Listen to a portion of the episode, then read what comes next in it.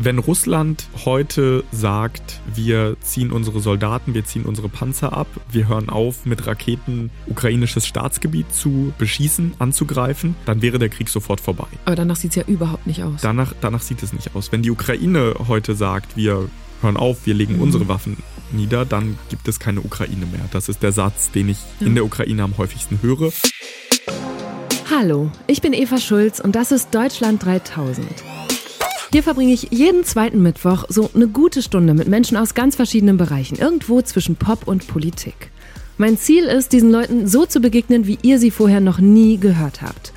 Deutschland 3000 soll euch, mich und meine Gäste auf neue Gedanken bringen. Weil man, wenn man jemand anderes kennenlernt, auch immer ein bisschen was Neues über sich selbst erfährt. Meine Damen und Herren, ich begrüße Sie zur Tagesschau. Wir unterbrechen das laufende Programm. Falls Sie gerade erst aufgewacht sind, ja, es sind Nachrichten, mit denen wollten wir eigentlich nicht aufwachen. Seit wenigen Stunden führte Putin tatsächlich Krieg in der Ukraine. Russland hat mit einem Angriff auf die Ukraine begonnen. Anwohner, Journalisten und Nachrichtenagenturen berichten von Raketen- und Artilleriebeschuss. Dieser 24. Februar ist ein furchtbarer Tag für die Ukraine und ein düsterer Tag für Europa. Wir sind heute in einer anderen Welt aufgewacht. Nach Monaten der Vorbereitung von Lügen und Propaganda hat Präsident Putin heute Nacht entschieden, seinen Drohungen schreckliche Taten folgen zu lassen. Einen solchen Angriffskrieg in Europa hat es seit über 80 Jahren nicht mehr gegeben. Ein Jahr ist es schon wieder her, dass wir alle diese Nachrichten gehört haben. Ich weiß noch, wie geschockt und verunsichert ich und auch alle meine Freunde waren. Heute habe ich den Eindruck, dass sich die Angst vieler Deutschen, dass der Krieg auch zu uns kommen könnte, größtenteils gelegt hat. Nachrichten aus dem Krieg in der Ukraine gehören zu unserem Alltag. Wir haben uns fast schon dran gewöhnt. Und wir können sie im Zweifel ja auch einfach abschalten. Aber wie geht es den Menschen, die dort leben? Wo nicht nur die Berichterstattung über den Krieg, sondern der Krieg selbst zum Alltag gehört. Darauf wollten wir ein Jahr nach dem russischen Angriff auf die Ukraine wieder die Aufmerksamkeit lenken und deshalb habe ich Vassili Goller zu Deutschland 3000 eingeladen. Vassili ist Journalist. Wir kennen uns seit mehreren Jahren unter anderem durch Machiavelli, seinen Podcast über Rap und Politik, den er zusammen mit Jan Kawelke macht. Vassili hat seit vielen Jahren immer wieder über die politische Lage in Osteuropa berichtet, auch weil er einen persönlichen Bezug dazu hat. Sein Vater ist Ukrainer und seine Mutter Russin. Er ist mit zwei Jahren aus Kharkiv nach Deutschland gekommen. Im vergangenen Jahr, kurz nach dem russischen Angriff, hat die ARD ihn dann im Alter von gerade mal 29 zum offiziellen Korrespondenten in Kiew gemacht und damit beauftragt, dort ein Studio aufzubauen. Und deswegen habe ich gedacht, Vassili ist wirklich der perfekte Gast, um darüber zu reden, wie der Alltag in der Ukraine heute aussieht. Ihr werdet gleich die Stimmen und Geschichten von mehreren Menschen hören, die, wie Vassili sagt, an ganz unterschiedlichen Fronten kämpfen. Dieser Teil des Interviews hat mich persönlich sehr beeindruckt. Wir haben auch darüber geredet, wie Vassili für die Arbeit im Kriegsgebiet ausgebildet wurde, wie er für sich Objektivität definiert und wie es dazu kam, dass Volodymyr Zelensky ihm nicht nur ein Interview gegeben, sondern ihn darin auch noch beleidigt hat.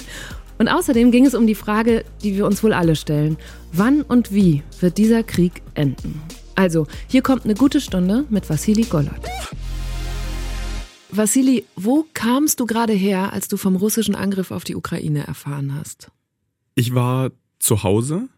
Ähm, das war 7 Uhr morgens ungefähr. Ich bin sehr spät ins Bett gegangen, um zwei oder drei, und das letzte, was ich gesehen hatte, war die Rede von Volodymyr Zelensky. Die letzte Rede, wo er wirklich Anzug und Krawatte trägt, er hat größtenteils Russisch gesprochen und hat erklärt, warum eine Invasion oder ein äh, Angriff auf die Ukraine in einem großen Maßstab das Schrecklichste wäre, ähm, was man sich vorstellen könnte. Er hat äh, sich direkt an die Menschen in Russland gewandt und äh, es war vielleicht seine stärkste Rede, auf jeden Fall eine seiner stärksten Reden. Und damit bin ich ins Bett gegangen und morgens mhm. äh, Flugmodus raus und äh, dann kamen die ganzen Eilmeldungen und plötzlich war mein Vater auf meinem Bildschirm, der mich irgendwie mit Video anrief und sagte, er hat es getan, ähm, mhm. Raketen fliegen, Panzer rollen auf die gesamte Ukraine. Was hast du deinem Vater geantwortet damals? Ich war noch gar nicht richtig da, ich war sprachlos ähm, und habe als erstes ähm, einen meiner besten Freunde in der Ukraine angerufen. Wir hatten Tage vorher noch gesprochen. Er lebt in Kharkiv oder lebte zu dem Zeitpunkt in Kharkiv mit seiner Frau und seinen beiden Kindern. Und er sagte, Vassili, hör auf, mich verrückt zu machen. Mhm. Ähm, ich weiß, alle reden darüber, dass das passieren könnte, aber wenn es einen Angriff gibt, dann wird das im Donbass passieren. Es wird doch nicht Kharkiv angegriffen. Und ähm, als ich ihn anrief, sagte er, das erste, was er gehört hat morgens, war das ähm, Schreien seiner Tochter, das ist normal. Ähm, hm. Und das zweite waren Einschläge. Und dann sind die in den Keller. Also als wir gesprochen haben, saßen die mhm. mit der gesamten Familie im Keller und sind wenig später dann in den Westen der Ukraine gereist. Und als das wenig später dann auch bei dir so ein bisschen gesackt ist, war dein stärkstes Bedürfnis in diesem Moment schon in die Ukraine zu reisen oder hat da eher Sorge umwoben, sich dann, dass man sich dann ja auch mitten ins Kriegstreiben begibt? Für mich war klar, dass ich darüber berichten ähm, möchte, dass ich darüber berichten muss, weil ich dieses Land kenne, weil ich auch Russland kenne, ähm, weil ich die Kompetenzen mitbringe, die es braucht für diese Berichterstattung. Das war für mich klar. Ähm, und ich wusste aber, dass ich nicht sofort ähm, in die Ukraine kann, um zu berichten. Du brauchst dafür so ein Sicherheitstraining. Also du musst einmal lernen, wie du mit Bedrohungslagen umgehst. Ich hätte nämlich einige Wochen vor Beginn der Invasion auch schon in die Ukraine reisen sollen, durfte aber nicht, weil ähm, die Ansage war, es gibt Krieg im Land, im Osten mhm. der Ukraine, im Donbass. Und weil dieses Land ein Kriegsland ist, äh, kann man da eben nur mit diesem speziellen Training hinfahren. Mhm. Die Bilder und Eindrücke, die wir vor einem Jahr bekommen haben, von Menschen, die in U-Bahn-Stationen übernachtet haben, von komplett zerstörten Häusern, Plätzen, Schulen, von Sandsäcken, die gestapelt wurden und Menschen, die ja dann in Tarnfleck an die Front gezogen sind, das waren alles Bilder vom Ausnahmezustand. Wie funktioniert das, wenn im Laufe eines Jahres dieser Ausnahmezustand Alltag wird? Durch Gewohnheit. Du bist am Anfang überrascht, so haben es mir viele geschildert. Du weißt nicht, was passiert, du hörst Sirenenalarme, du hörst Einschläge, du kannst das für dich alles nicht einordnen, das fühlt sich an wie ein falscher Film, das ist unbegreiflich. Und mit der Zeit lernst du damit umzugehen. Du gewöhnst dich nicht daran, du kannst dich nicht daran gewöhnen. Ähm, aber die Menschen lernen damit umzugehen. Ich kann es von mir beschreiben, der nicht seit dem 24. die ganze Zeit in diesem Land lebt, der aber häufig da ist, als ähm, am 10. Oktober im Zentrum von Kiew äh, Raketen eingeschlagen sind, wollte mhm. ich eigentlich nach Kharkiv fahren. Ich habe gefrühstückt, habe aus dem Fenster geguckt und habe was gesehen und plötzlich so ein, so ein Geräusch gehört. Und auch das lernst du im Sicherheitstraining. Wenn du ein Geräusch hörst in einem Land, wo nichts fliegt, dann ist das erstmal ein schlechtes Zeichen. Ähm, und dann habe ich den Einschlag gehört. Und während ich in unsere Gruppe schrieb, ähm, war das ein Einschlag, kam nochmal ein Einschlag. Und mhm. du spürst auch die Erschütterung. Und dann habe ich mhm. verstanden, okay, ich sollte jetzt meinen Tee hier stehen lassen und schnell runter. Ähm, bin dann runter, dann sitzt du da, verfolgst das alles, ähm, fährst dann später raus, wenn das möglich ist und siehst, okay, die eine Rakete ist irgendwie 500 Meter Luftlinie eingeschlagen in eine Straßenkreuzung, da wurden Menschen getötet. Die andere Rakete hat einen Spielplatz getroffen. Die nächste ist äh, direkt an der Panoramabrücke, auf der ich häufig äh, lang gelaufen bin ähm, und viele andere Menschen in Kiew äh, eingeschlagen. Und du realisierst, das ist alles nah. Und wenn das aber häufiger passiert, dann hast du, entwickelst du gewisse Routinen. Du hörst den ersten Einschlag, du gehst runter, du guckst in, in den Chats, in den Gruppen, was passiert. Ähm, und das ist natürlich nochmal etwas anderes, ähm, als wenn du wie viele andere in Frontnähe tagelang, wochenlang im Keller hockst ähm, und dann irgendwie schnell äh, zwischendurch, wenn nicht so laut geschossen wird, in die Küche hochrennst, um, um Essen zu machen. Das ist, ähm, das ist nochmal eine ganz andere Lebensrealität. Und was eben da ist, du hast ständig Sirenen. Ähm, ich, ich, ich kann das, also es ist äh, das Erste, was ich normalerweise ähm, lösche von meinem Handy. Ich habe das aber mal mitgebracht, weil ich glaube, äh, dieses Gefühl vermittelt sich nur darüber. Also wenn du Du meinst, du löschst es immer, also ich lösche, genau, ich lösche, das ist ein riesiges Privileg. Also wenn mhm. ich die Ukraine verlasse, wenn ich nach ähm, Polen dann einreise, ist das Erste, was ich mache, ähm, diese App zu löschen. Weil die Bedrohung, die ich in der Ukraine habe, mhm. dort nicht mehr da ist. Äh, das können Ukrainerinnen und Ukrainer nicht machen. Sie leben konstant seit dem 24. Februar mit äh, dieser Bedrohung und mit diesem Geräusch. Hm. Attention, air raid alert. Proceed to the nearest shelter. Don't be careless. Your overconfidence is your weakness. Okay, also das heißt, diese Sirenen, die hört man nicht nur von draußen, sondern auch jeder und jede kriegt die über sein oder ihr Handy zugespielt. Du kannst ja, du bist ja nicht immer an Orten, wo man die Sirene mhm. vielleicht hört und deswegen haben viele diese App auf dem Handy. Ich kenne aber auch viele Menschen, die diese App gelöscht haben, weil die gesagt haben, ich kriege das schon irgendwie mit, wenn es Einschläge gibt, dann ist es laut ähm, und ähm, auch Familien, die sagen, wir wollen uns nicht verrückt machen von, von diesem Geräusch. Ja. Ähm, aber die, dieser, dieser Alltag ist schon da, auch in Kiew hast du Alltag. Ähm, du hast aber auch immer ähm, das Problem seit äh, Oktober vor allem, dass diese krassen Angriffe auf die Infrastruktur da sind, mhm. auf die mhm. kritische Infrastruktur, was ja konkret nichts anderes ist als Wärmekraftwerke, Elektrizitätskraftwerke. Und das klingt auch erstmal irgendwie weit weg und abstrakt, bedeutet aber konkret, wenn so ein Elektrizitätskraftwerk getroffen wird, dann haben viele Leute nicht nur keinen Strom, was ja auch krass ist. Also äh, kannst deinen Laptop oder deinen Rechner nicht äh, irgendwie am Strom haben. Du kannst teilweise äh, nicht kochen, weil äh, das am Strom anges äh, angeschlossen ist. Aber viele haben dann auch kein Wasser, weil die äh, Wasserpumpen und Anlagen auch Strom brauchen, mhm. um zu funktionieren. Haben keine Wärme, weil auch die Heizungen oftmals darüber laufen. Es trifft also alle Bereiche und wenn du draußen minus 10, minus 15 Grad hast, dann wird ja. es sehr, sehr kalt. Und äh, trotzdem äh, gibt es aber Menschen, die dafür sorgen, dass es Strom gibt, die dann diese begrenzte Stromkapazität, ne, wenn du sonst irgendwie 100 Prozent hast, nach ja. den Einschlägen hast du 60. Und diese 60 Prozent verteilen die so, dass jeder mal ein bisschen Strom hat, zwischenzeitlich mal keinen. Und ich habe einen äh, Mann begleitet für äh, einen Film, den ich gemacht habe, einen äh, Elektriker.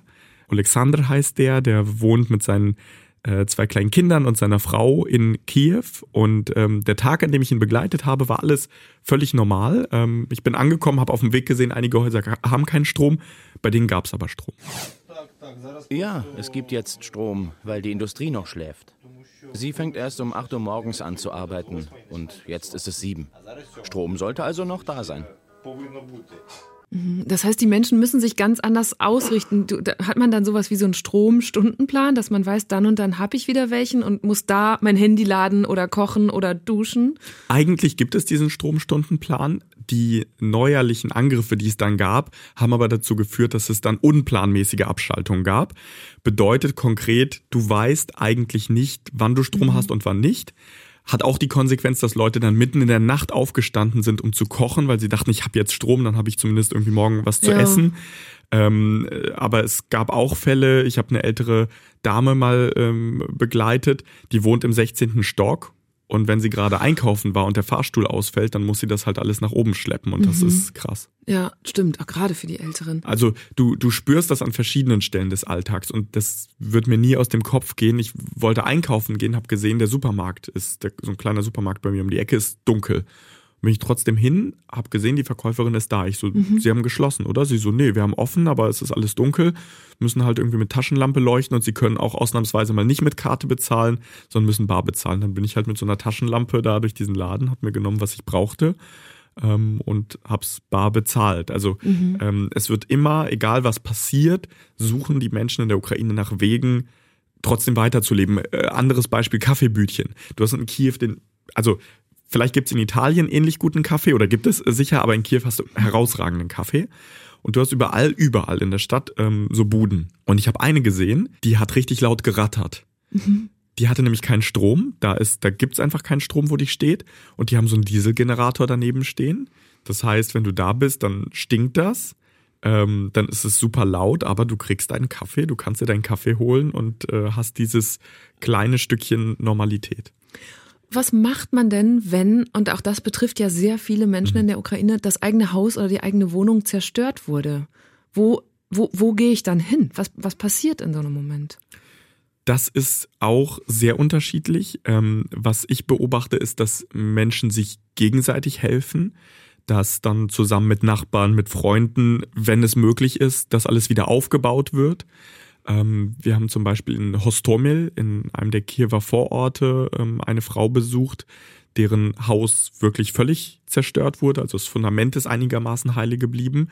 Ähm, sie hat dieses Haus aber nicht richtig äh, registriert oder hat nicht, hat nicht ausreichend Versicherungen gehabt. Das heißt, sie ist ohne staatliche Hilfe geblieben und äh, hat dann aber ähm, auch mit Hilfe des Internets, dadurch, dass sie auf Social Media darauf aufmerksam gemacht hat, viele Menschen gefunden, die gespendet haben, ähm, dass die Materialien kaufen konnten, hat viele ehrenamtliche Helferinnen und Helfer gefunden, mit denen sie dieses Haus einigermaßen wieder aufgebaut haben, äh, wieder ein Dach über dem Kopf haben, dass sie da auch heizen können. Ähm, und das Interessante ist, dass diese Frau jetzt anderen Menschen hilft, die mhm. äh, keine mhm. Häuser mehr haben.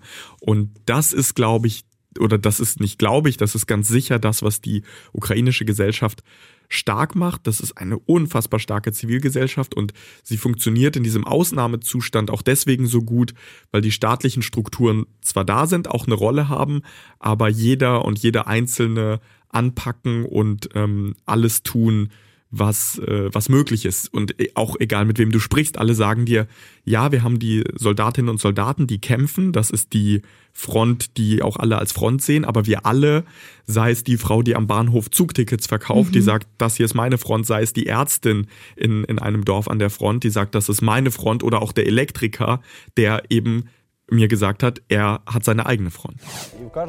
Jeder hat seine eigene Front. Die einen stehen dem Feind mit dem Maschinengewehr direkt an vorderster Front gegenüber und wir haben unsere Front mit unseren Aufgaben. Und zum jetzigen Zeitpunkt bin ich völlig richtig an meiner Stelle. Ich spreche nicht von der Zukunft. Vielleicht greife ich auch zum Maschinengewehr, um das Land zu verteidigen. Das kann gerade niemand ausschließen. Ja, auch das ein, ein Ton und eine Person aus deiner Doku Krieg im Leben heißt die oder Ukraine Krieg im Leben kann man sich in der Mediathek angucken und da sind dir ja auch Soldaten begegnet, die eben ganz akut an der Front sind oder waren. Soldaten, die eigentlich keine Soldaten sind. Mhm. Ich habe zum Beispiel Anton äh, kennengelernt. Anton ist IT-Spezialist, der liebt seinen Job. Der hat diesen Job mit äh, großer Leidenschaft gemacht bis zum 24. Februar 2022 dann ist für ihn der Moment gekommen, dass er gesagt hat, ich muss was tun. Ich kann jetzt nicht weiter als IT-Spezialist ähm, arbeiten und hat dann eine Entscheidung getroffen. In die Armee einzutreten ist emotional viel einfacher, als Zivilist zu bleiben. Wenn du Zivilist bist, überlegst du ständig, was du tun könntest. Spenden, helfen, weglaufen. Es gibt mehrere Optionen. Und der Eintritt in die Armee ist sehr einfach. Du kommst und alle Fragen fallen weg. Da weißt du genau, was zu tun ist. Das heißt, da ist so ein normaler ITler, der plötzlich in einem Krieg ist, den ich mir ehrlich gesagt auch immer noch vorstelle wie im Film, dass da, ne, wenn wirklich geschossen wird, wenn unsere mhm. Panzer da weit rumfahren und so weiter. Das, das ist ja auch was, was wir noch gar nicht, was man noch gar nicht vorhersehen kann, wie diese Gesellschaft sich verändert, wenn auf einmal so viele Mitglieder von ihr diese Erfahrungen machen müssen alle, mit denen ich gesprochen habe, sagen, das, was ihr im Film gesehen habt, äh, ja, das ist krass, aber der, der echte Krieg ist krasser. Mhm. Ähm, und äh, ja, sie werden natürlich ausgebildet, also du wirst nicht einfach so irgendwo hingeschickt, sondern du kriegst eine Ausbildung. Am Anfang war die Ausbildung von dem, was ich höre, weniger gut. Da ging es darum, ähm, überall Menschen zu haben und ähm, da wurden auch Leute unvorbereitet ähm, an, an äh, heiße Orte geschickt. Das ist jetzt äh, wohl besser geworden. Und ähm, das Heftige ist natürlich, ähm, Anton kommt dann wieder. Er ist immer ja. mal wieder bei seiner Frau, bei seiner fünfjährigen Tochter. Ich habe ihn auch gefragt, hast du dich verändert? Und er sagt, das musst du die fragen, aber die sagen aktuell nein. Ähm, und das sind schwierige Momente. Ne? Du bist dann einige Tage im Heimaturlaub. Ähm, und er sagte, seine Tochter fragt immer, wie lange, wie lange bleibst du denn da, Papa? Hm. Und er ist jetzt beim letzten Mal früher abgereist, ähm, weil er gesagt hat, es war einfach zu schön. Ich habe mich zu wohl gefühlt mit meiner Familie und ich hatte Angst, dass, das, dass der Abschied noch schwerer fallen würde, wenn ich, wenn ich länger da bleibe. Gibt es Leute, frage ich mich gerade, weil das ist ja absolut nachvollziehbar. Ne? Also ich, ich wüsste gar nicht, wenn ich jetzt ein junger Mann wäre, der ähm, zum Kriegsdienst verpflichtet ist in der Ukraine ob ich nicht sagen würde, nee, ich will bei meiner Familie bleiben, ich will in Sicherheit bleiben. Das hat ja auch einen Wert, mhm. am Leben zu bleiben für diese Familie. Hast du, bist du mal Leuten begegnet oder gibt es ein Gespräch darüber, dass man sagt, nee, ich gehe nicht an die Front, ich flüchte vielleicht? Es gibt ähm, viele Menschen, auch Männer, die nicht an der Front sind, die andere Dinge machen, die beispielsweise als äh, Schaffner arbeiten in mhm. Zügen und auch einen unfassbaren Job hatten, gerade ähm, zu Beginn der Invasion, als dann irgendwie dreieinhalbtausend Menschen in einem Zug waren, der eigentlich für 500 Leute ausgelegt war. Ja. Und deren Job war dann nicht Zugtickets zu kontrollieren, sondern dafür zu sorgen, dass irgendwie so viele wie möglich reinpassen. Und deren Job war auch, die Türen zuzumachen, obwohl da noch Leute an Bahngleisen standen. Ähm, und äh, jeder und jede sucht sich die eigene Rolle Ähm, mein Eindruck ist auch, dass sehr viele, wie beispielsweise Anton, für sich diese Entscheidung getroffen haben. Ähm, ich habe jetzt noch nicht so viele Leute kennengelernt, ähm, die gesagt haben, ich wurde mit Gewalt gezwungen, an die Front zu gehen, sondern das ist ähm, für viele eine bewusste Entscheidung. Andere treffen andere Entscheidungen, ähm, beispielsweise wie Alexander, der gesagt hat, ne, noch, noch ähm, greife ich nicht zum Gewehr. Mhm. Das kann sein, dass äh, ich irgendwann in einer Situation bin, wo es nicht anders geht, wo ich meine Kinder nur so verteidigen kann. Aber aktuell bin ich halt derjenige, der den Strom verteilt, der dafür sorgt, dass ähm, auch Fabriken arbeiten können, dass Essen hergestellt ja. werden kann, dass Leute ähm, zwar paar Stunden keinen Strom haben, aber den größten Teil dann doch. Und trotzdem gibt es ja auch jetzt schon Orte und Gelegenheiten, wo die Leute, die im Krieg sind, die aktiv kämpfen, sich darüber austauschen, was das mit ihnen macht. Die hast du auch getroffen oder dort warst du auch? Genau, es gibt leider nicht viele solcher Orte. Ähm, ich war an so einem, das ist ein geheimer Ort in der Region Kharkiv. Ähm, den hat ein ehemaliger Soldat gegründet, weil er gesagt hat, ähm, das, was im Krieg passiert, das ist schwer zu verarbeiten und vor allem ist das schwer über einen längeren Zeitraum auszuhalten. Deswegen hat er so ein Reha-Programm ausgearbeitet, eine Woche. Da geht es wirklich ähm, vor allem um mentale Gesundheit, um äh, Gesprächstherapie. Ähm, und ich habe äh, einen Mann getroffen, der ähm, dahin gekommen ist, direkt von der Front. Der war in Bachmut, da wo die heftigen mhm. Kämpfe mhm. äh, laufen. Und äh, Andri hat mir äh, am Anfang erzählt, wie es war, wenn er dann reflektiert, dass er von einem Panzer hätte überrollt werden können, dass äh, äh, ein Schuss knapp an seinem Kopf vorbeigegangen ist, dass eine Mine in der Nähe explodiert ist und er, er nur knapp überlegt hat. Das alles ist sozusagen in ihm, in seinem Unterbewusstsein. Ähm, und in dieser Woche war sein Ziel, ähm, einen Umgang damit zu finden. Und ähm, als ich ihn dann wiedergesehen habe, eine Woche später, war er, war er rasiert und äh, sah glücklich ist das falsche Wort, aber er sah erholter aus. Ja, du verwandelst dich aus einem wilden langsam wieder in einen zivilisierten Menschen. Wenn du die Möglichkeit hast, dich auszuruhen, in Ruhe zu schlafen, dich zu rasieren, vollwertig zu essen und Wäsche zu waschen. Also diese ganz einfachen Annehmlichkeiten des Alltags zurückzubekommen, die es an der Front einfach nicht gibt die haben dann eben auch gelernt, wie es ist, ähm, mit dieser psychischen Belastung umzugehen. Also, dass die eigene Ressourcen abrufen können, dass sie verstehen, was mit mhm. ihnen passiert, damit sie eben nicht verrückt werden. So hat André mir das beschrieben. Ich finde, was jetzt schon ganz gut klar wird, es ist ein Leben im Ausnahmezustand und äh, du hast, deine Doku heißt ja auch Krieg im Leben, mhm. weil du sagst, es ist eben trotzdem dieser Alltag, in den der Krieg reindrückt immer Genau, wieder. es ist vor allem bei jedem und jeder Einzelnen im Leben. Es gibt niemanden in der Ukraine, ähm, der oder die nicht irgendeinen Bezug zu diesem Krieg haben. Du kannst in den tiefsten Westen des Landes fahren. Ähm, auch da habe ich Studierende getroffen. Da sagt der eine, ja, mein Vater ist gerade im Osten an der Front. So, ich versuche mhm. so mhm. häufig wie möglich, meistens ist es nur einmal die Woche, Kontakt mit ihm zu haben. Ähm, du hast in der Ukraine seit neun Jahren die Situation, dass die Krim völkerrechtswidrig die Halbinsel annektiert wurde. Also Russland hat einfach der Ukraine ein Stück Staatsgebiet weggenommen. Und seit 2014 hast du den Krieg im Donbass, ähm, im Osten der Ukraine. Das heißt, das Leben im Krieg, das gibt es in der Ukraine schon lange. Die Nachrichten fangen schon lange damit an, wie viele Menschen ähm, gefallen sind, getötet wurden. Aber dass der Krieg im Leben jeder und jedes Einzelnen ist. Das ist seit dem 24. Februar der Fall. Und wenn wir uns jetzt mal kurz vorstellen, dass wir hier so eine innere Kamera hätten und wir drehen die um 180 Grad und gucken nach Russland.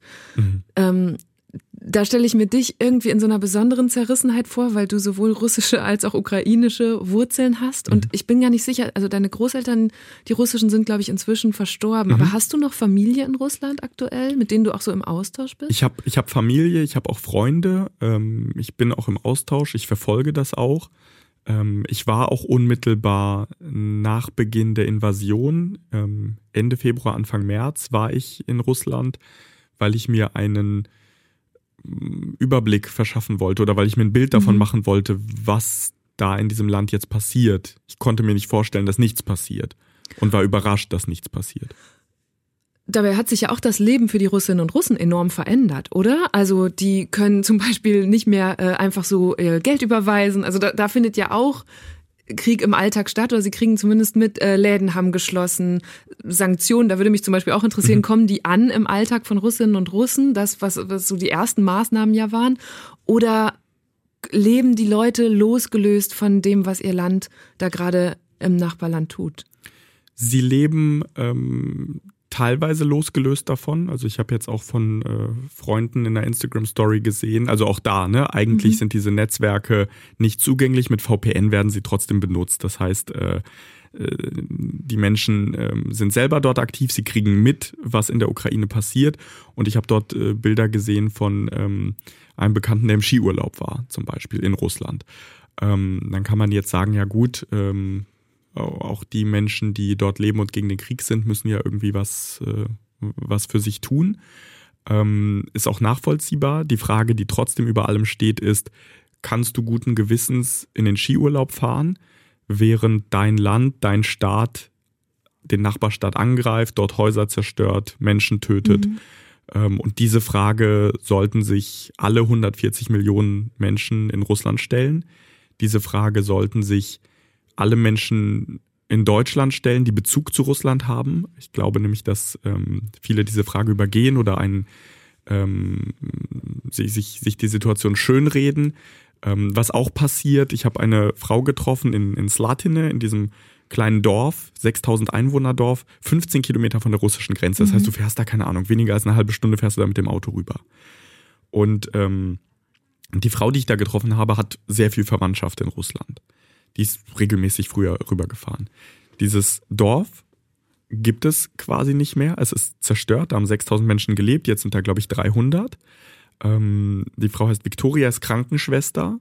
Und sie sagte mir, dass bei den Gesprächen mit ihrer Verwandtschaft äh, sie immer wieder gehört hat, ja, ihr beschießt euch selber, ihr seid selber schuld.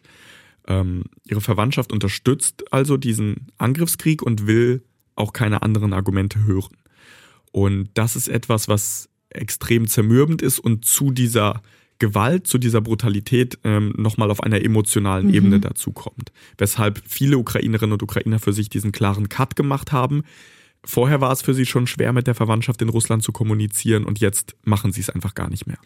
Und ist das deiner auch journalistischen Einschätzung nach auch die Mehrheit dieser 140 Millionen Russinnen und Russen, die diesen Krieg befürworten, die dahinter stehen? Es ist schwer, irgendwelche Erhebungen zu machen. Äh, alle soziologischen Erhebungen in einer Autokratie sind schwer ernst zu nehmen, weil du nicht weißt, haben die Leute Angst, gerade die mhm. Wahrheit zu sagen.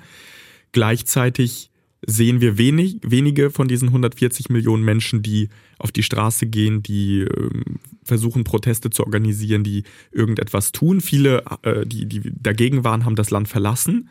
Ähm, aber auch das waren keine 20, 30, 40 Millionen, sondern weniger Menschen. Ähm, von daher würde ich sagen, wenn wir uns das Gesamtbild anschauen, du hast ein großes Land mit einer großen Einwohnerzahl und davon ähm, gibt es eine mini, mini, mini Minderheit, die etwas gegen diesen Krieg tut und das ist angesichts der Brutalität dieses Krieges eindeutig zu wenig. Was könnten Sie tun? Du hast gerade gesagt, es gehen nur so wenige auf die Straße. In einer Autokratie ist das natürlich auch noch mal was ganz anderes. Mir hat eine russische Freundin mal äh, erklärt, dass sie meinte, das ist ja auch nie eine Demokratie gewesen. Und das, das fand ich ganz interessant, dass sie meinte, das ist auch kulturell gar nicht angelegt, auf die Straße zu gehen. Die Demonstration oder den Protest an sich hat, hat diese Gesellschaft nie gelernt. Ist das was, was du auch so erklären würdest? Also es hat mir nochmal irgendwie so eine ganz neue Perspektive gegeben. Weil ich dachte, ja, wir hier in unseren europäischen Demokratien, wir kommen auf Ideen, wie wir uns wehren, wenn Politik was macht, was wir blöd finden. Also in der Geschichte Russlands gab es durchaus äh, mhm. Revolutionen, also das, das gibt es schon. Ähm, und die andere Frage, ähm, die man sich stellen muss, ist, unabhängig von Demokratie oder Autokratie, dein Staat greift einen anderen Staat an mit Begründungen, die fadenscheinig sind. Ähm, es gibt keinen Krieg in Russland. Es fliegen keine Raketen auf russische Städte. Es werden keine Kinder in Russland getötet. Das passiert alles in der Ukraine und das passiert alles, weil Russland das tut. Das müssen sich die Menschen, die in Russland leben, vor Augen führen. Ähm, und für mich ist das etwas, was ähm, mit, mit dem grundlegenden, mit, mit, mit einer grundlegenden Zivilisation zu tun hat. Wenn du ein zivilisierter Mensch bist und das macht dein Staat, dann solltest du etwas dagegen tun. Was? Das musst du selber entscheiden. Ja, einige haben das Land verlassen. Ja, einige haben demonstriert, wurden dann für einige Stunden mhm. festgenommen. Es waren aber zu wenig Menschen.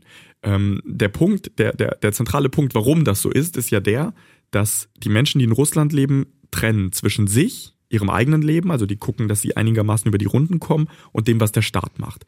Ja, die Politik macht das, ich mische mich da nicht ein und ähm, ich mache mein Ding. Das heißt, der Gesellschaftsvertrag ist, solange ihr euch nicht einmischt in die Politik, könnt ihr ähm, euer einigermaßen okayes Leben führen. Sobald ihr euch mhm. einmischt, bekommt ihr Probleme.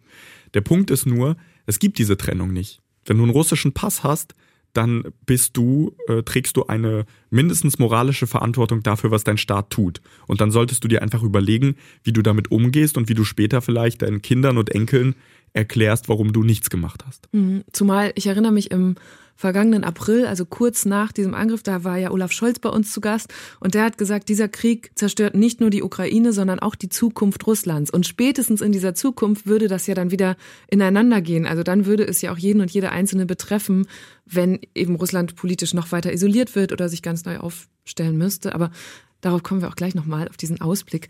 Äh, ich habe auch in dieser Folge entweder oder Fragen mhm. dabei, Vassili. Und die erste ist, sprichst du bei der Arbeit mehr Ukrainisch oder mehr Russisch? Mehr Russisch, weil ich zwar Ukrainisch verstehe, ähm, es sich aber noch nicht seriös genug äh, anhört und mein Wortschatz noch nicht groß genug ist. Dazu muss man sagen, du sitzt auch jetzt gerade in einem sehr seriösen blauen Hemd vor mir. Dankeschön. Als der offizielle Fernsehkorrespondent. Ähm, wie bewegst du dich sicherer fort, mit Auto oder Zug? Beides. Beides und ähm, sicher bist du gerade nirgendwo und nie in der Ukraine.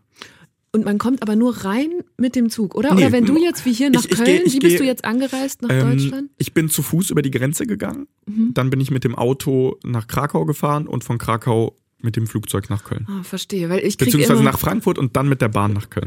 So. okay, also ein, ein Mobilitätsmix. Ja. Aber ich sehe immer, dass Politiker und Politikerinnen, die Kiew besuchen, dass die oft äh, am Bahnhof äh, empfangen werden und habe mich gefragt, warum fahren die nicht Autokorso? Das ist auch relativ bequem. Also äh, A sind die Züge pünktlich, mhm. die äh, sind komfortabel und du kannst halt irgendwie abends in äh, Warschau in den Zug einsteigen und bist morgens in Kiew. Also es ist ziemlich bequem. Das ist doch irre, oder? Dass die ukrainischen Züge in einem Kriegsgebiet, wo Schienen, Brücken, Umspannwerke ständig angegriffen und beschädigt werden, pünktlicher sind als die in Deutschland. Ende letzten Jahres hatte die ukrainische Bahn eine Quote von 90 Prozent pünktlichen Zügen. Zum Vergleich, in Deutschland waren es im Schnitt von Januar bis November 22 historisch schlechte 65,6 Prozent. Pazifist, ja oder nein? Joachim Gauck, der ehemalige Bundespräsident, hat das sehr schön gesagt. Ähm, er hat gesagt, individueller Pazifismus, also wenn jemand das selber für sich so sieht, ist respektabel. Politischer Pazifismus in der Situation, wo ein Staat ganz klar überfällt und ein anderer Staat ganz klar angegriffen wird, ist weder moralisch noch ethisch noch äh, religiös vertretbar. Das heißt, äh, konkret auf die äh, Ukraine gefragt und auf den Angriffskrieg gegen die Ukraine ist es als Pazifist schwer, Pazifist zu bleiben. In der Hinsicht war das letzte Jahr ja auch für ganz viele Menschen, gerade hier in Deutschland, so ein Reality-Check, ne? Weil ich glaube, hier haben sich viele, würde ich mal sagen, fast ausgeruht in ihrem Pazifistensein. Ähm, hast, wie hast du das wahrgenommen in deinem Freundeskreis, einerseits in der Ukraine und andererseits hier in Deutschland? Haben da viele Leute ihre Einstellungen verändert? Ich habe diese Zerrissenheit ähm, ja in mir selbst gehabt. Ich halte nichts von Waffen. Ich möchte nicht, dass Waffen irgendwo eingesetzt werden, weil Waffen töten. Umgekehrt hast du in der Ukraine die klare Situation, dass ein Staat eskaliert und mit Waffengewalt angreift. Ähm, dass er sich ohne Waffengewalt nicht aufhalten lässt. Mit Worten, äh, mit dieser Rede, die ich am Anfang angesprochen mhm. habe von Zelensky auf russischer Sprache, hat sich Russland nicht aufhalten lassen. Zelensky hat immer wieder äh, auf Russisch sich an die russische Gesellschaft gewandt. Davon hat sich Russland und Putin nicht aufhalten lassen. Ähm, das heißt, die Konsequenz ist, ähm, wenn du angegriffen wirst und äh, Worte nicht helfen, wie willst du dich dann verteidigen? Das geht nur mit Waffen. Und das sehen ähm, die Menschen in der Ukraine vollständig so, weil sie unter diesem Krieg leiden. Das sehen aber meine Freunde in Deutschland auch so. Und in den Gesprächen, die ich hier habe, sieht das äh, die, die, die Mehrheit so. Und das sehen wir auch in Umfragen. Es gibt zwar auch einen großen Teil der Menschen, die das anders sehen, weil sie sich vielleicht auch zu wenig mit der Situation auseinandergesetzt mhm. haben. Aber die äh, Mehrheit in Deutschland sieht das ähm, eindeutig so. Vor einem Jahr war das noch anders. Bei einer Umfrage im Januar 2022, also wenige Wochen vor dem russischen Angriff, sprachen sich 73 Prozent der Deutschen gegen Waffenlieferungen an die Ukraine aus. Nur jeder und jede fünfte waren dafür. Als jetzt diesen Januar, zwölf Monate später, für das Politbarometer nochmal gefragt wurde, dieses Mal mit Bezug auf die Lieferung von Leopard 2 Panzern, waren nur noch 38 Prozent dagegen und 54 Prozent, also mehr als jede und jeder zweite, klar dafür. Inzwischen zählt Deutschland neben den USA und Großbritannien zu den drei größten Geberländern, was militärische Unterstützung für die Ukraine anbelangt. Zugleich wird die Bundesregierung aber auch immer wieder für ihr zögerliches Handeln in diesen Dingen kritisiert. Wen interviewst du lieber, Spitzenpolitiker oder in Anführungsstrichen normale Bürgerinnen? Mm, wenn ich mich entscheiden muss, normale Bürgerinnen, aber zu meinem Job gehört die Mischung und das ähm, äh, mache ich deswegen beides gerne. Und wo berichtest du lieber, im Fernsehen oder im Radio, beziehungsweise Podcast? Auch digital. Also für mich ist. Äh Vasili, ich kann dir nicht alles durchgehen lassen. Du musst dich entscheiden. nee, also ähm, ich, ich, Radio ist mein Lieblingsmedium. Ich liebe Radio. Ähm, mein Job ist fürs Fernsehen zu arbeiten. Die, die Bilder haben natürlich eine andere Qualität nochmal, als ähm, mit, mit Worten Bilder zu schaffen kann ich mich, da kann ich mich wirklich nicht festlegen, sorry. okay, also ich, ich hoffe, unsere Hörerinnen und Hörer sehen es mir nach, dass ich dir das durchrauschen lasse. Ähm, vor ungefähr einem Jahr, aber das war noch vor diesem Angriff. Da haben wir beide mal telefoniert, weil du gerade irgendwie so eine berufliche Option auf dem Tisch liegen hattest und dazu haben wir uns ausgetauscht. Mhm. Und ich weiß noch, dass ich bei diesem Telefonat ganz beeindruckt war, weil du so klar vor Augen hattest, ich will mal Moskau-Korrespondent werden und danach treffe ich jetzt meine Entscheidung. Ähm, Jetzt bist du Ukraine-Korrespondent, etwas, was damals noch gar nicht möglich gewesen wäre. Es gab dieses Büro in der Form noch nicht. Das war der Grund, warum ich immer Moskau-Korrespondent ja, werden ja. wollte, weil zu dem äh, spannenden Berichtsgebiet des äh, Studios äh, in Moskau die Ukraine gehörte. Ähm, und jetzt die Verantwortung zu haben, in dieser Zeit Ukraine-Korrespondent zu sein, das hätte ich mir so nie ausmalen können. Ähm, ist eine riesige Verantwortung, aber auch eine ähm, Aufgabe, die ich also ich, ich könnte mir gerade nichts anderes vorstellen im Leben. Und was ist das für ein Gefühl, das frage ich, weil ich das auch von Kolleginnen und Kollegen kenne, Karriere im Krieg zu machen? So habe ich das äh, noch nie gesehen. Ähm, so möchte ich das auch nicht sehen. Ähm, ja, also natürlich ist mir bewusst, dass ich eine, eine Rolle habe, in der ich sichtbarer bin, als ich es vorher war. Mhm. Aber äh, alle Menschen, auch du, die mich kennen, äh, werden, äh, glaube ich, bestätigen können, dass ich mich jetzt einfach weiter mit den Themen auseinandersetze, die mich auch vorher beschäftigt haben. Ähm, mich hat vorher äh, stark privat beschäftigt, an meinen eigenen Großeltern in Russland zu sehen, was Propaganda mit Menschen machen kann, wozu Propaganda führen kann. Seit dem 24. Februar 2022 sieht die ganze Welt, wozu Propaganda führen kann dass nämlich ein Staat einen anderen Staat, den er mal als in Anführungszeichen Brudervolk äh, bezeichnet hat oder das teilweise perfiderweise immer noch tut, einfach angreift und die Mehrheit der Bevölkerung nichts macht. Warum macht sie nichts? Weil dieser Krieg in den Köpfen schon seit über zehn Jahren läuft. Das habe ich in meiner eigenen Familie gesehen, wahrgenommen. Ähm, und deswegen, ähm, ja, ich, ich mache, also um auf deine Frage zurückzukommen, ich mache offensichtlich Karriere. Ähm, es ist aus meiner Sicht aber inhaltlich folgerichtig. Also ich bin an dem Platz, ähm, für den ich qualifiziert bin, weil ich die Ukraine kenne, weil ich äh, Russland kenne, weil ich Russisch spreche, weil mein Ukrainisch langsam besser wird ähm, und äh, ich mich tagtäglich mit nichts anderem beschäftige. Und hat dich diese Arbeit im letzten Jahr irgendwann mal vor Herausforderungen gestellt, was objektive Berichterstattung anbelangt? Beziehungsweise wie definierst du die für dich? Es gibt keine Objektivität.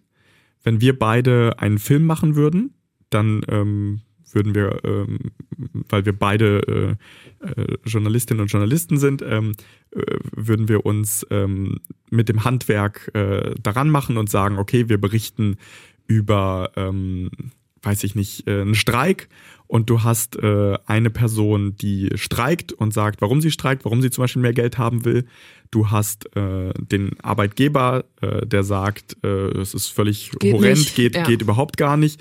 Und äh, dann hast du irgendwie noch ein, eine Wissenschaftlerin, die einordnet, warum dieser Streik vielleicht begründet ist und äh, warum aber nicht alle Forderungen durchgehen. So, du hast äh, nach intersubjektiven Kriterien dann entschieden, äh, ne, es gibt die eine Seite, es gibt die andere Seite, es gibt äh, eine Person, die das einordnet. Und nach diesen intersubjektiven Kriterien arbeite ich auch in der Ukraine. Ähm, nur ist die Ausgangssituation, wie wir gerade ja schon besprochen mhm. haben, eine andere. Du hast halt ganz klar einen Staat, der ist im Recht, juristisch, äh, moralisch, sich selbst zu verteidigen, weil er angegriffen wird. Er verteidigt sich auf seinem Staatsgebiet. Und du hast einen anderen Staat, der ähm, moralisch im Unrecht ist, der juristisch im Unrecht ist, weil er diesen Staat angreift. Ähm, das ist die Ausgangslage. Weil der andere Staat ja behauptet, im Recht zu sein und das argumentiert. Und da musst du diese Seite ja auch wieder abbilden. Oder bis, bis zu welcher Grenze musst du das abbilden? Ich verstehe meine Aufgabe als Journalist so, ähm, komplizierte Dinge zu verstehen und dann einzuordnen. Ähm, die Argumentation, die der andere Staat wählt, ist auf keiner Ebene tragbar. Das ist erfunden. Dieser Staat benutzt Begriffe wie äh, Denazifizierung. Mhm ich bin jeden Tag in der Ukraine unterwegs. Ich habe in meinem Leben in Deutschland mehr Nazis gesehen und in Russland noch mehr. Ähm, dieser Staat sagt, ähm, dass er irgendwelche Gebiete in Anführungszeichen befreien will. Vor wem befreien? Ich war in diesen Gebieten, die zurückerobert werden konnten und äh, die Leute sagen, das war die schrecklichste Zeit ihres Lebens unter russischer Besatzung zu leben. Mhm. Ähm, das heißt, äh, ich stelle durch meine Arbeit fest, jeden Tag, dass äh, die Argumente, die Russland wählt, Lügen sind. Und ähm, ich finde, dass Lügen klar benannt werden müssen. Ähm, und dass es das Schlimmste ist, wenn man sagt, die eine Seite sagt das, die andere sagt das, denn dann wäre ich ein schlechter Journalist, der ähm, zu faul ist, Zusammenhänge zu verstehen und auch klar einzuordnen. Das heißt, um nochmal kurz auf die Frage von gerade zurückzukommen, Hast du ein Beispiel für eine Situation, wo du das erstmal kurz neu für dich tarieren musstest, wo es eine Herausforderung war? So wie bringe ich das jetzt möglichst objektiv rüber? Nein, also ich bemühe mich immer, dass das ist das, was mich antreibt. Ich ähm, möchte Dinge richtig erklären und klar erklären und klar einordnen. Ähm, und wenn äh, es in der Ukraine ähm, klare Verstöße gibt und klare Fehler, wie beispielsweise ein Vize-Infrastrukturminister, der in diesem Krieg 400.000 Dollar in die eigene Tasche wirtschaftet oder bekommt, äh, weil er die Augen zumacht, ähm, wenn äh, irgendwelche Regionalpolitiker bei der Vergabe von Geldern für Generatoren, damit Menschen Strom haben, Wärme haben, Wasser haben, in die eigene Tasche stecken, dann ähm, ist das verwerflich und dann muss man das klar benennen und das tue ich auch. Also äh, ich, ich sehe kein Objektivitätsproblem, äh, würde ich sagen, in, in meiner Arbeit und ich sehe es vor allem auch nicht ähm, in der ukrainischen Gesellschaft. Du hast eben schon erwähnt, du musstest ein Sicherheitstraining machen, bevor mhm. du deinen Job antreten konntest. Was lernt man da? Erstmal ähm, war es ein absurdes Szenario.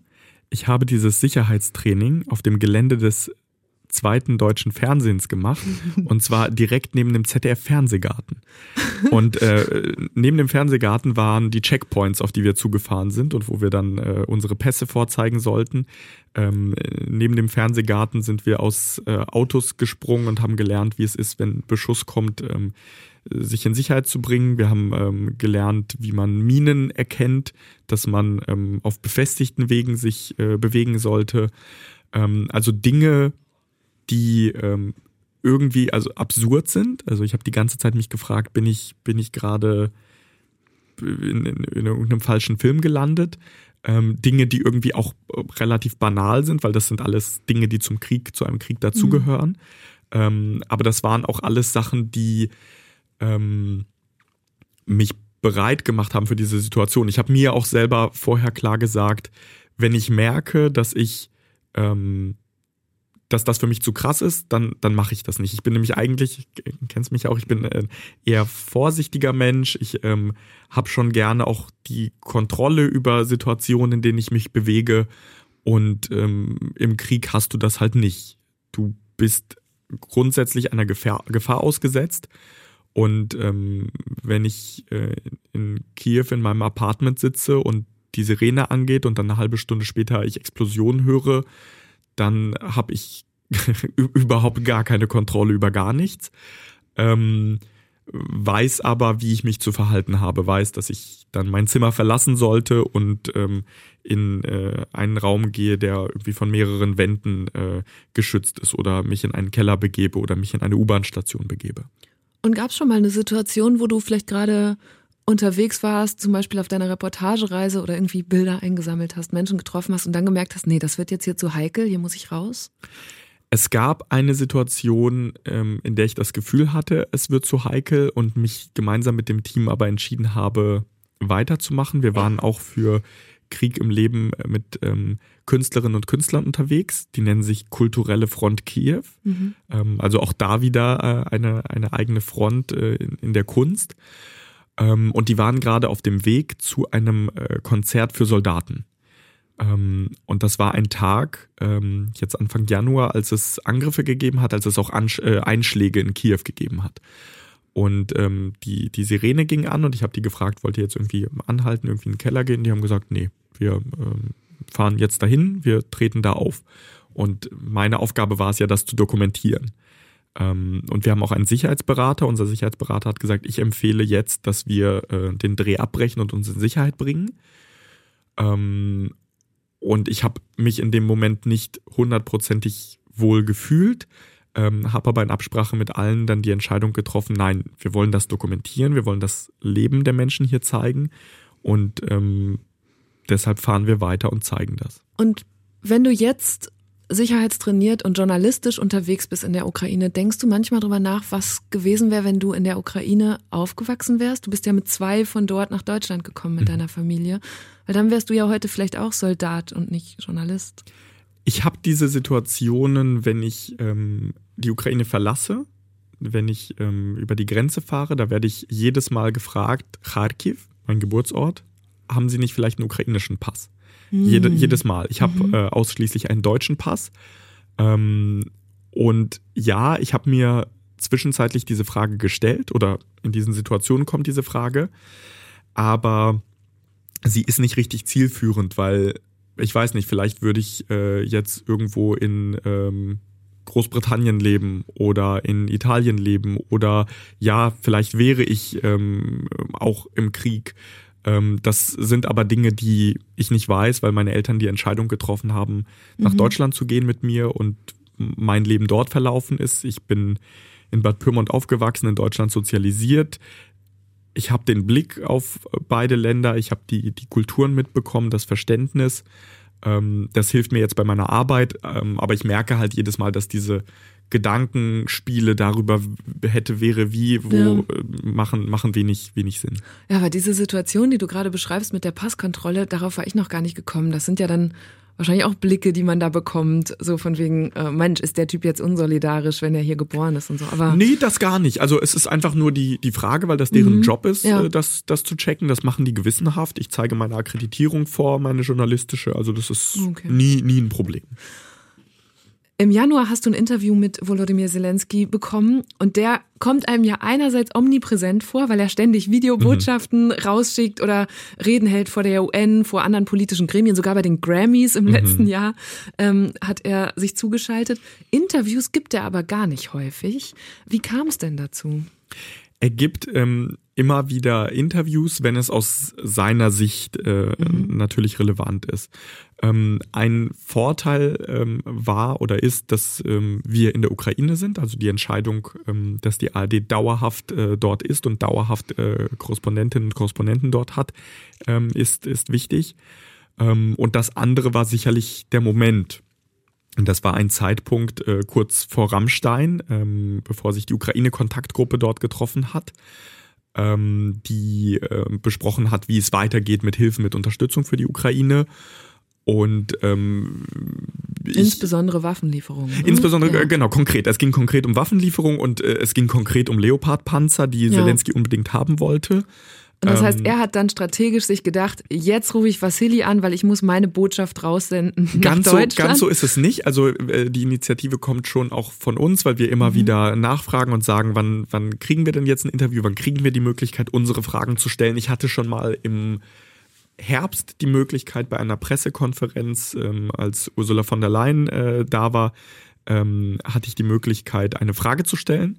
Ähm, aber es ist was anderes, bei einer Pressekonferenz eine Frage zu stellen ähm, an beide oder äh, ein, ein direktes Gespräch zu bekommen. Und ähm, im Präsidialamt haben Sie sicherlich gesehen, wir haben der ARD noch kein Interview gegeben. Das ist ein großer Sender, äh, Radio, Fernsehen, Online. Ähm, und die fragen immer wieder nach. Und äh, jetzt ist ein Zeitpunkt, der, der für die auch angemessen war. Ähm, und für uns natürlich publizistisch auch spannend, also in, in, in so einer Phase äh, ein Interview zu führen vor, vor so einem wichtigen politischen mhm. Ereignis, ähm, war schon auch eine Herausforderung. Und wie hast du ihn dann da erlebt? Er kam sehr straight, sehr zielstrebig rein, ähm, war überhaupt nicht auf Smalltalk eingestellt, war so loslegen. Ähm, und sein Blick war sehr leer, will ich nicht sagen, ähm, ähm, du hast ihm die Müdigkeit, du hast ihm die Erschöpfung angesehen und du hast ihm aber auch Trauer angesehen. Das war nämlich ein Tag nachdem der Hubschrauber abgestürzt ist, an dem sein Innenminister war, ein Politiker aus seinem, ähm, äh, ein, ein, ukrainischer Politiker, mhm. der ihm nahe stand auch. Und das, das alles hast du seinem Blick angesehen. Er war im Interview selbst, aber ähm, für seine Verhältnisse sehr konzentriert. Er ist ja jemand, der ähm, beim, beim Reden denkt, dem du beim, beim Denken richtig zuschauen kannst, der sich manchmal auch in Gedanken verliert. Ich fand ihn sehr konzentriert, ich fand ihn sehr ähm, klar, er hat seine Botschaften untergebracht, natürlich, aber ich fand ihn ähm, sehr direkt und sehr ehrlich, wenn man das ähm, sagen kann, ähm, weil er zwar in seiner Politikerrolle war, aber er hat sich wie ein Mensch geäußert. Beispielsweise auf die Diskussion um die Leopardpanzer ähm, hat er einfach gesagt, wenn ihr die nicht liefern wollt, ihr Deutschen, dann sagt einfach Nein. Man sollte dann einfach sagen, Nein.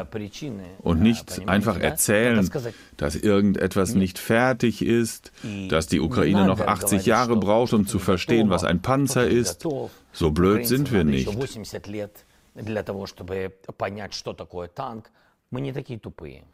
Und das ist ein sehr scharfes Statement für einen Politiker, für einen Präsidenten ja. eines Landes, für einen Präsidenten, der auch abhängig ist von der Unterstützung. Ähm, bemerkenswert war aber eben auch, er äh, hat nicht irgendwie Olaf Scholz persönlich angegriffen, aber er hat mit seinen Worten dem Bundeskanzler und der Bundesregierung sehr klar gemacht, wie dringlich seine Forderung ist und ähm, hat deswegen diese klaren Worte gewählt. An einer Stelle im Interview hat Zelensky dich sogar beleidigt. Was ist da passiert? Ich habe ihn nach diesem Telemarathon gefragt, also danach, dass eben Fernsehsender zusammengelegt sind und ein einheitliches Programm machen, beziehungsweise jeder da seinen Slot mhm. hat, aber alles läuft auf allen Sendern. Ähm, und ähm, habe ihn dann auch ähm, in dieser Frage ähm, daran angeschlossen und gesagt, naja, sie haben sehr, sehr viel Macht äh, durch den Krieg in ihrem Präsidialamt auf sich vereint. Wann lassen sie irgendwie wieder mehr Kritik zu, auch an ihrer Person. Und dann war er so, ja, kritisiert mich doch. Und ihr Unterton erinnert mich irgendwie ein bisschen an äh, Medvedchuk. Und Medvedchuk war ein ukrainischer Politiker, pro-russisch, hat eine pro-russische Partei angeführt und wurde ausgetauscht. Bei einem Gefangenenaustausch äh, kamen ukrainische Soldaten zurück und er wurde äh, nach Russland ausgeliefert. Ähm, Putin ist der ähm, ähm, Patenonkel seiner Tochter. Also da gibt's einfach krasse Verbandlung. Und ähm, wenn mich als unabhängigen deutschen Journalisten jemand mit äh, einem äh, einer Persona non grata in der Ukraine vergleicht, dann nehme ich das als Beleidigung wahr und habe das auch angesprochen. Das Interessante war, dass er bei der Schlussfrage, als ich ihn gefragt habe, wie er sich verändert hat in diesem Jahr, darauf zurückgekommen ist von sich aus und gesagt hat, sehen Sie, ich ähm, muss direkt sein, ich habe keine Zeit nachzudenken, ich habe keine Zeit mhm. diplomatisch zu sein und deswegen passieren solche Dinge dass ich ähm, auch mal äh, Menschen beleidige wie sie in diesem Fall, aber das ist gar nicht meine Absicht. Das fand ich ähm, auch sehr menschlich an dieser Stelle, dass er die Größe hatte, das einzugestehen, dass, ich, dass er sich da ein bisschen verrannt hat vielleicht. Ich finde diese Figur von Zelensky sehr spannend, auch weil sie ja ich glaube, international für ganz viele Leute, die nicht so tief im Thema stecken wie du jetzt, zu, der ist ja zu so einem Held geworden. Und vor dem Krieg stand er aber ja auch international, auch massiv in der Kritik. Da gab es unter anderem Korruptionsvorwürfe. Ich habe manchmal den Eindruck, das ist fast so ein bisschen untergegangen. Was muss man denn noch wissen über diesen Präsidenten, um ihn so ein bisschen ausgewogener einschätzen zu können? Ich stimme dir zu, er hat vor allem eines geschafft, ähm, auch durch seine Videoansprachen. Ähm, durch äh, sein äh, Talent vielleicht auch, ähm, das, das er hat ähm, als Schauspieler, diese Ausstrahlung mhm. und auch die Fähigkeit, qualitativ hochwertige Videos zu machen. Das fällt ja immer dann auf, wenn man das mit diesen ähm, altertümlichen Kreml-Botschaften vergleicht. Ne? Also dieses ähm, wirklich sehr starre, ähm, förmliche auf der einen Seite und dieses jüngere, lockere ähm, auf der ja. anderen Seite. Ähm, das ist sicherlich ein, ein zentraler Punkt, weil die Ukraine war, ähm, so hat es meine Kollegin Rebecca Barth mal gesagt, eine ähm, gesichts- und geschichtslose Pufferzone in äh, der Sicht vieler Menschen. Ähm, das war halt irgendwas zwischen, zwischen Europa und Russland. Dieses Bild hat Zelensky geändert, er hat der Ukraine ein Gesicht gegeben. Und äh, das alles ändert aber natürlich nichts daran, dass die Ukraine große Probleme hat, ähm, dass die Ukraine ähm, durchaus ein Problem mit, mit Korruption hat, dass das ähm, ein strukturelles Problem ist. Das ist aber etwas, das er ähm, anpackt, angeht. Das zeigen jetzt auch seine Entscheidungen ähm, dass er ähm, Konsequenzen gezogen hat, den der, der Vize-Innenminister sofort entlassen wurde. Mhm. Ähm, das zeigt auch, dass das Verteidigungsministerium umgebildet wurde, weil es dort ja auch ähm, einen Korruptionsfall, äh, einen möglichen gab, der untersucht wird, dass eben Lebensmittel zu teureren Preisen eingekauft wurden, als sie im ähm, Supermarkt verfügbar sind. Ähm, also er ähm, sieht diese Probleme, er wird ja auch immer wieder darauf angesprochen, jetzt auch in dem ähm, Beitrittsprozess ähm, in Richtung Europäische mhm. Union, weil das nicht nur etwas ist, was von außen gefordert ist. Das ist die allergrößte Forderung der ukrainischen Gesellschaft. Die Gesellschaft weiß, dass das Land ein Problem ähm, mit Korruption hat und ähm, das will sie bekämpfen. Es äh, gibt auch viele in der Ukraine, die sagen, wir führen zwei Kriege. Der eine ist, wir verteidigen uns gegen Russland und der andere Krieg ist gegen die Korruption in unserem Land. Und ähm, nur weil der eine Krieg gerade läuft, heißt es das nicht, dass man den anderen pausieren sollte. Ähm, und da achtet nicht nur Ursula von der Leyen und die Europäische Union genau drauf ähm, und die anderen Mitgliedstaaten, sondern aus meiner Sicht äh, achtet die ukrainische Gesellschaft da nochmal einen Ticken äh, stärker drauf. Das ist übrigens auch etwas, was mich beeindruckt hat, dass mitten im Krieg ähm, so eine Debatte möglich war. Dass mhm, das, dass so äh, Innenpolitik genau, dass das, dass das genau, dass das weiterläuft und das thematisiert wird, dass das auch, dass es eine äh, A, dass die Antikorruptionsbehörde da ähm, ähm, involviert war, die ja noch gar nicht so lange existiert. Mhm. Dann, dass äh, ein Investigativjournalist diese Recherche veröffentlicht hat. Das sind alles positive Zeichen auf einer Entwicklung, die ähm, Zeit braucht, die aber läuft. Zuletzt hat die Spitze der Europäischen Union viele positive Signale in Richtung Kiew gesendet und damit auch ein eindeutiges Zeichen an Russland. Dass die Ukraine infolge des Krieges so rasend schnell zum Beitrittskandidaten gemacht wurde, soll zeigen, dass Europa in diesem Konflikt eindeutig hinter ihr steht. Zelensky treibt viele Reformen voran und würde am liebsten noch dieses Jahr die Verhandlungen starten. Aber Expertinnen und Experten sind sich ziemlich einig. Es wird noch Jahre dauern, bis das soweit ist. Die Ukraine muss nicht nur die Korruption im Land weiter eindämmen, sie hat viele Baustellen. Beispielsweise im Justizwesen, wo die Unabhängigkeit von Richterinnen und Richtern noch nicht genügend abgesichert ist. Oder auch in der Medienlandschaft. Dort soll künftig unterbunden werden, dass reiche Geschäftsleute politisch Einfluss nehmen. Und es wäre ja nicht die EU, wenn es nicht auch um lauter bürokratische Anforderungen ginge. Von Schadstoffgrenzwerten über Produktstandards bis hin zu Fischereiquoten. Das alles wird nicht in wenigen Monaten zu klären sein. Das wäre auch kein gutes Zeichen an andere Beitrittskandidaten wie Albanien, Montenegro oder Serbien, die zum Teil seit über zehn Jahren im Beitrittsprozess stecken. Und jetzt gucken wir nochmal von, drehen wir uns wiederum von der ukrainischen Politik in die deutsche. Du mhm. hast neulich auf Twitter geschrieben, der Bundeskanzler scheine zu wenig über Russland zu wissen. Was weiß Olaf Scholz denn nicht? Olaf Scholz beschäftigt sich zu viel mit ähm, der Psychologie von Wladimir Putin und er macht sich aus meiner Sicht zu viele Gedanken darüber, was Putin machen könnte. Das ist einerseits richtig und wichtig. Er ist der Bundeskanzler, er hat die Verantwortung dafür, ähm, dass äh, die Menschen in Deutschland sicher leben können. Gleichzeitig guckt er zu wenig aus meiner Sicht auf die Entwicklungen. Denn wenn er auf die Entwicklungen sehen würde, dass, äh, dann würde er sehen, dass die Gesten des guten Willens, wie Russland es nennt, immer dann gekommen sind, wenn die Ukraine militärisch erfolgreich war ähm, als die Ukraine es geschafft hat, die Region Kharkiv zu befreien. Mhm. Dann haben die Russen gesagt, wir sind abgezogen. Im Süden sind die Russen abgezogen nach einer ukrainischen Offensive. Sie sind abgezogen von der Schlangeninsel, weil die Ukraine die Fähigkeit bekommen hat, durch ähm, amerikanische Waffenunterstützung diese Schlangeninsel zu beschießen. Die Konsequenz, die er eigentlich daraus hätte ziehen müssen, faktisch, wäre früher zu sagen, wir unterstützen ähm, die Ukraine schneller mit den Waffen, die wir als Deutschland zur Verfügung haben. Warum er das nicht ge gemacht hat, hat äh, sicherlich zwei Gründe. Einerseits, weil er sich zu viel mit Putins Psychologie beschäftigt und der andere Grund ist eben, weil er die gesamte deutsche Gesellschaft mitnehmen will. Ich glaube aber, dass er das tun könnte, indem er ähm, Dinge einfach klarer erklärt und klarer benennt. Das heißt, darin ist er nicht so gut, findest du? Darin könnte er äh, besser sein, ja. Und du hast gerade gesagt, er will auch, er berücksichtigt natürlich die, das Stimmungsbild in der deutschen Gesellschaft. Jetzt waren im Januar das, das Politbarometer, Ende Januar, kurz bevor die Entscheidung für diese Panzerlieferungen fiel, da waren 38 Prozent der Befragten gegen Waffenlieferungen. Viele von denen haben auch Angst, dass Deutschland in den Krieg gezogen werden könnte und dass der auch zu uns kommen könnte. Wie akut ist diese Gefahr gerade? Ich sehe diese Gefahr nicht. Ähm, Russland hat eine starke Armee. Russland versucht ähm, mit aller Gewalt äh, die Ukraine anzugreifen, ukrainisches Staatsgebiet zu erobern, ähm, ist aber nicht in der Lage dazu.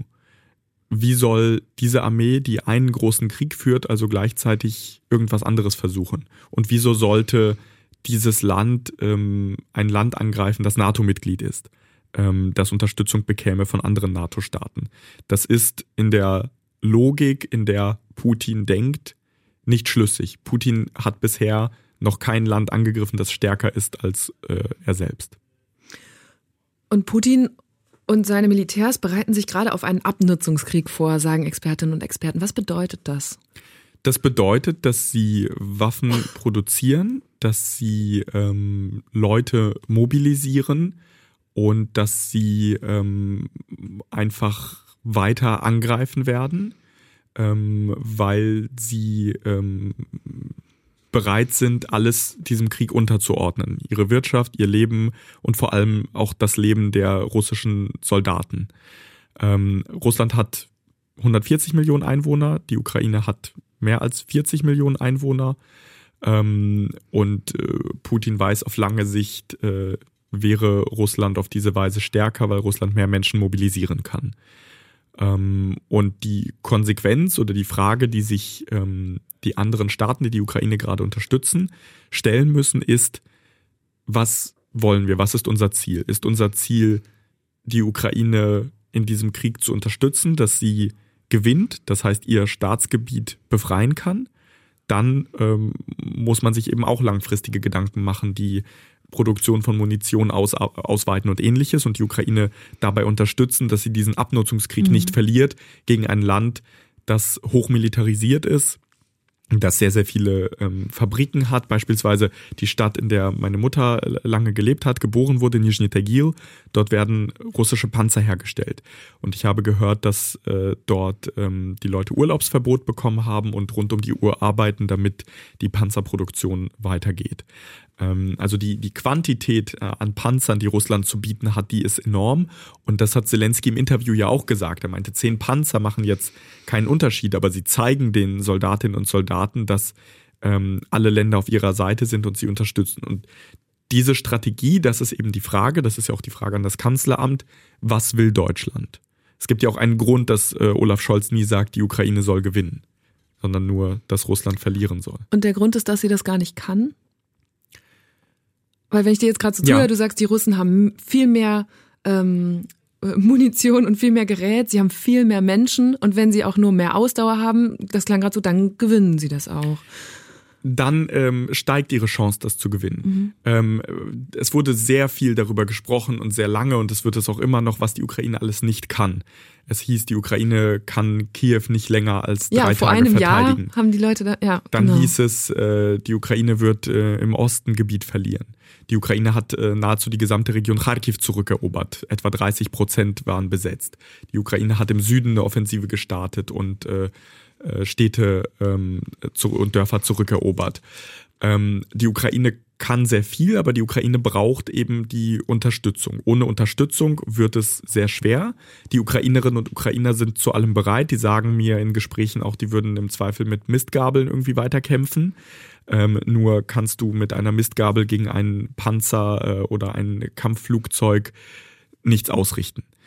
Ähm, und deshalb ist eben äh, die Frage, wie sehr wird die Ukraine unterstützt? Denn natürlich mit jedem Tag, den dieser Krieg länger dauert und mit jedem militärischen Erfolg der Ukraine steigt auch der Druck auf Putin, ähm, steigt auch äh, der Druck innerhalb seines Landes auf ihn.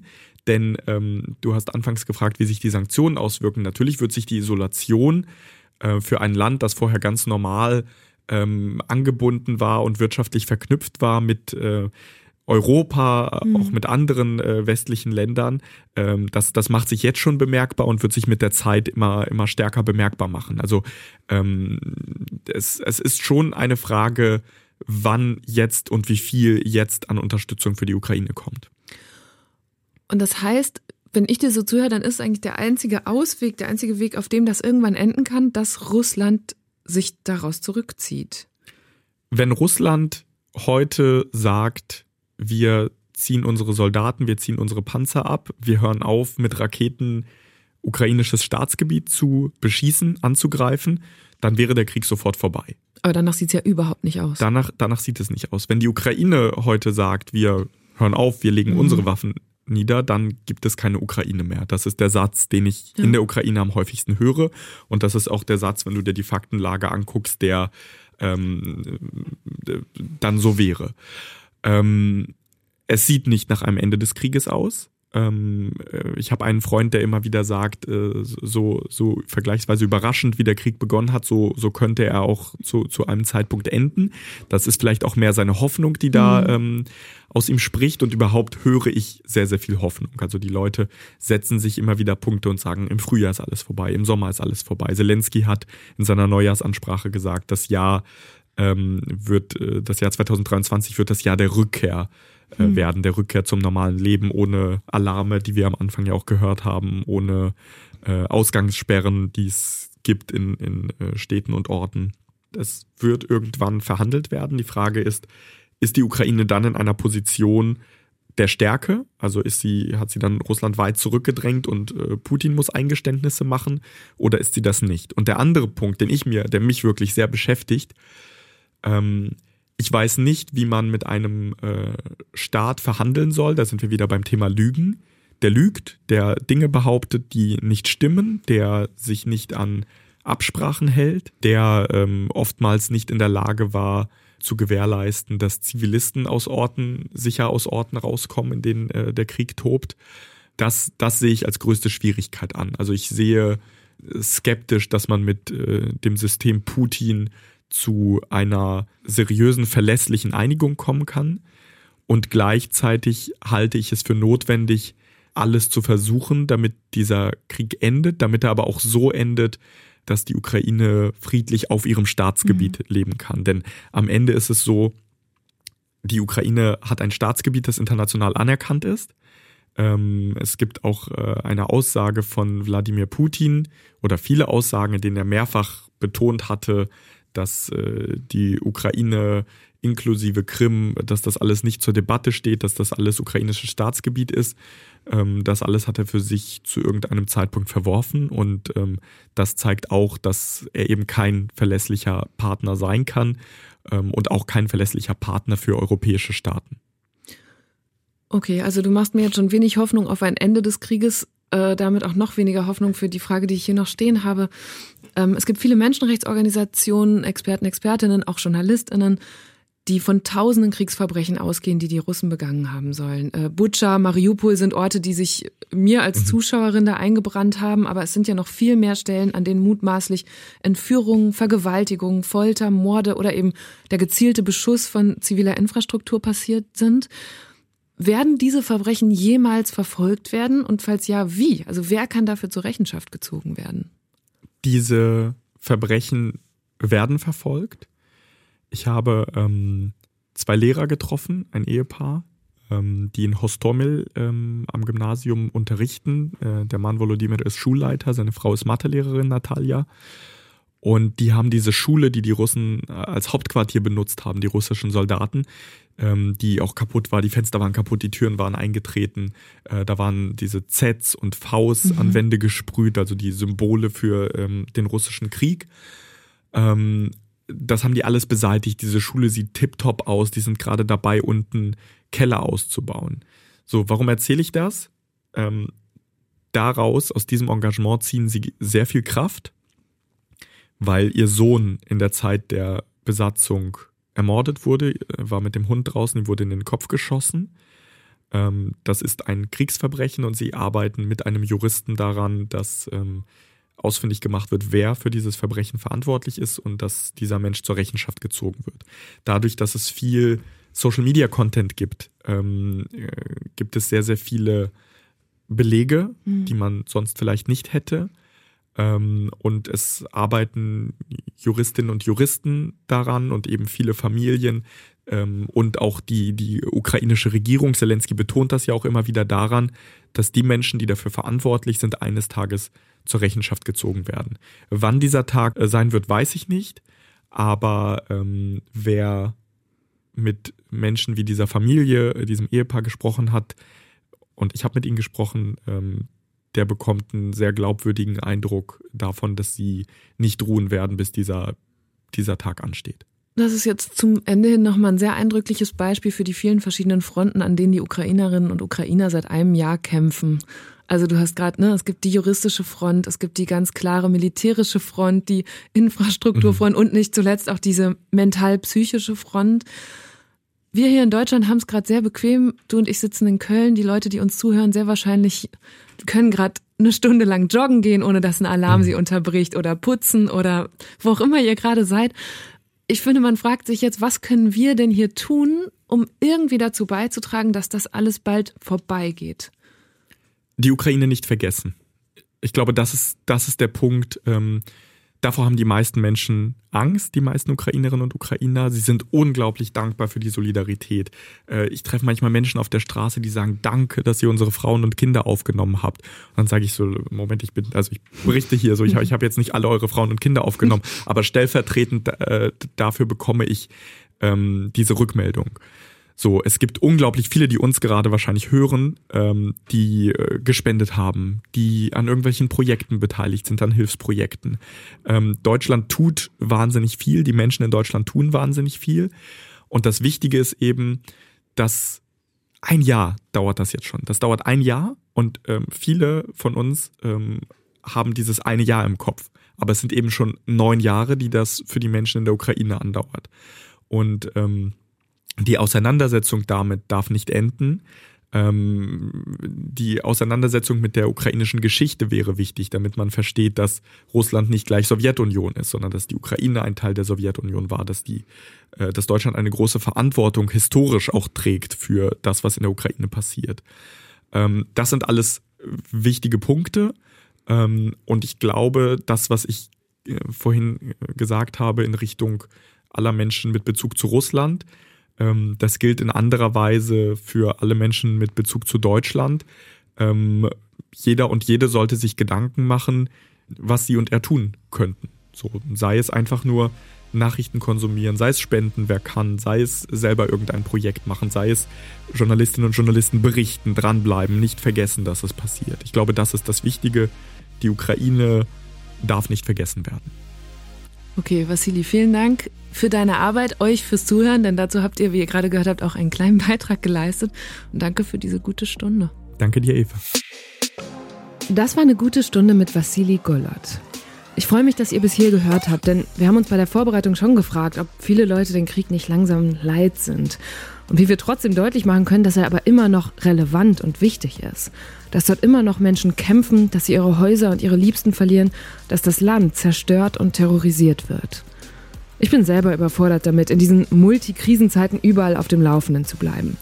Wie geht es den Erdbebenopfern in der Türkei und Syrien, den Protestierenden im Iran, den von den Taliban unterdrückten Menschen in Afghanistan? Alleine das so aufzuzählen, bedrückt einen ja schon. Immer mehr Menschen machen deshalb bewusst Pause von den Nachrichten. Und genau mit diesem Gefühl im Hinterkopf hat das Team von BR24 den Podcast dreimal besser entwickelt. Kevin, der den Podcast hostet, erklärt, was sie da anders machen.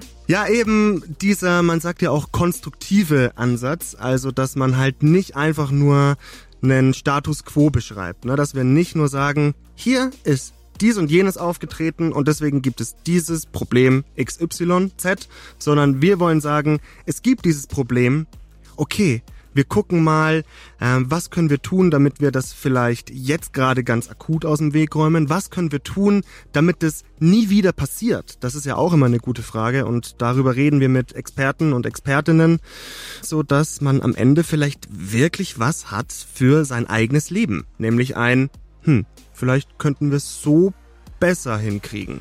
Dreimal besser findet ihr in der ARD Audiothek. Und wenn ihr die Gesichter zu den Stimmen sehen wollt, die Vassili in der ersten Hälfte unseres Gesprächs vorgespielt hat und auch mal ihn bei der Arbeit sehen wollt, dann guckt euch seine wirklich sehr gelungene, sehr eindrückliche Doku Ukraine, Krieg im Leben an. Die steht in der ARD Mediathek. Den Link dazu packe ich euch nochmal in die Show Notes. Mein Name ist Eva Schulz. Ihr findet mich und Deutschland 3000 auf Instagram, TikTok, Twitter und natürlich überall, wo es Podcasts gibt. Jeden zweiten Mittwoch kommt eine neue gute Stunde. Also bis in zwei Wochen. Macht's gut. Deutschland 3000, eine gute Stunde mit Eva Schulz, ist ein Podcast von Funk und Enjoy. Redaktion Isabella Schreier, Melanie Litzbar und Christine Geilig. Produktion Isabella Schreier. Social Media Lena Link. Sounddesign Soundquadrat.